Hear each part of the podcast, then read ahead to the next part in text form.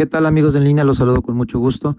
En esta ocasión quisiera platicarles sobre cómo podemos dar un pasito natural para poder eficientar más eh, nuestro negocio, eh, ya sea un negocio bien estructurado, formal, que ya lleve tiempo, o bien un negocio que depende enteramente de nosotros, en donde prácticamente nosotros somos el todólogo o el hombre o la mujer orquesta, como se le conoce.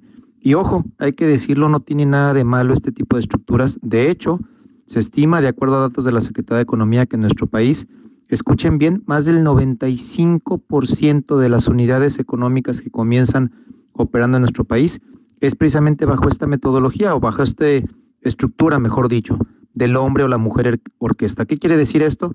Es el todólogo, es cuando nos convertimos en el todólogo, cuando prácticamente todo el negocio depende de una sola persona.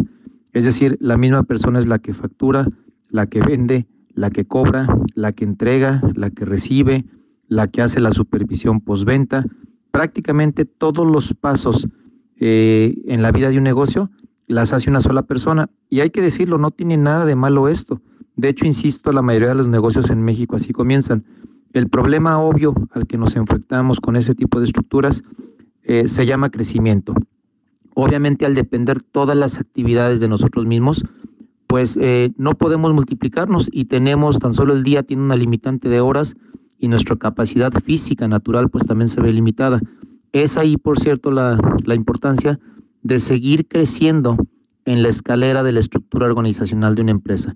Y tristemente hay que decirlo, en general en Latinoamérica y México no es la excepción, tenemos una cultura poco arraigada de saber delegar, de saber confiar en otros. Muchas veces nos gana la idea de no, ¿cómo voy a compartir con las demás personas o los demás empleados o con otra gente que no está involucrada en el nacimiento de mi negocio? ¿Cómo le voy a compartir el conocimiento de mi negocio? Se va a robar la idea. Y pues no, hay maneras incluso también para evitar esto, con acuerdos de confidencialidad, incluso con algunos documentos legales, en donde tristemente el motivo por el que muchas de estas empresas no crecen y pudieran crecer exponencialmente es precisamente por ese miedo a compartir. Eh, es por ello la importancia de saber delegar, de, darnos cuenta del potencial que puede tener nuestra idea de negocio si lo empezamos a estructurar de manera más profesional, incorporando eh, nuevos gerentes, sistematizando procesos. Esto es muy importante y no necesariamente a veces requiere mucho dinero como erróneamente lo podemos pensar. La sistematización perdón, de procesos radica simple y sencillamente en saber eh, identificar que algunas funciones del negocio pueden eh, operar perfectamente sin que el propietario, sin que el fundador esté involucrado directamente y eso nos va a dejar despejar más tiempo para otras actividades. Es decir, si empiezo a apartarme un poquito de la operación, voy a tener seguramente mucho más tiempo para la actividad de las ventas y por lo tanto hacer crecer mi negocio. O al revés, si no soy tan bueno para las ventas, acercarme de alguien que sí lo sea y yo me dedico más tiempo a la operación.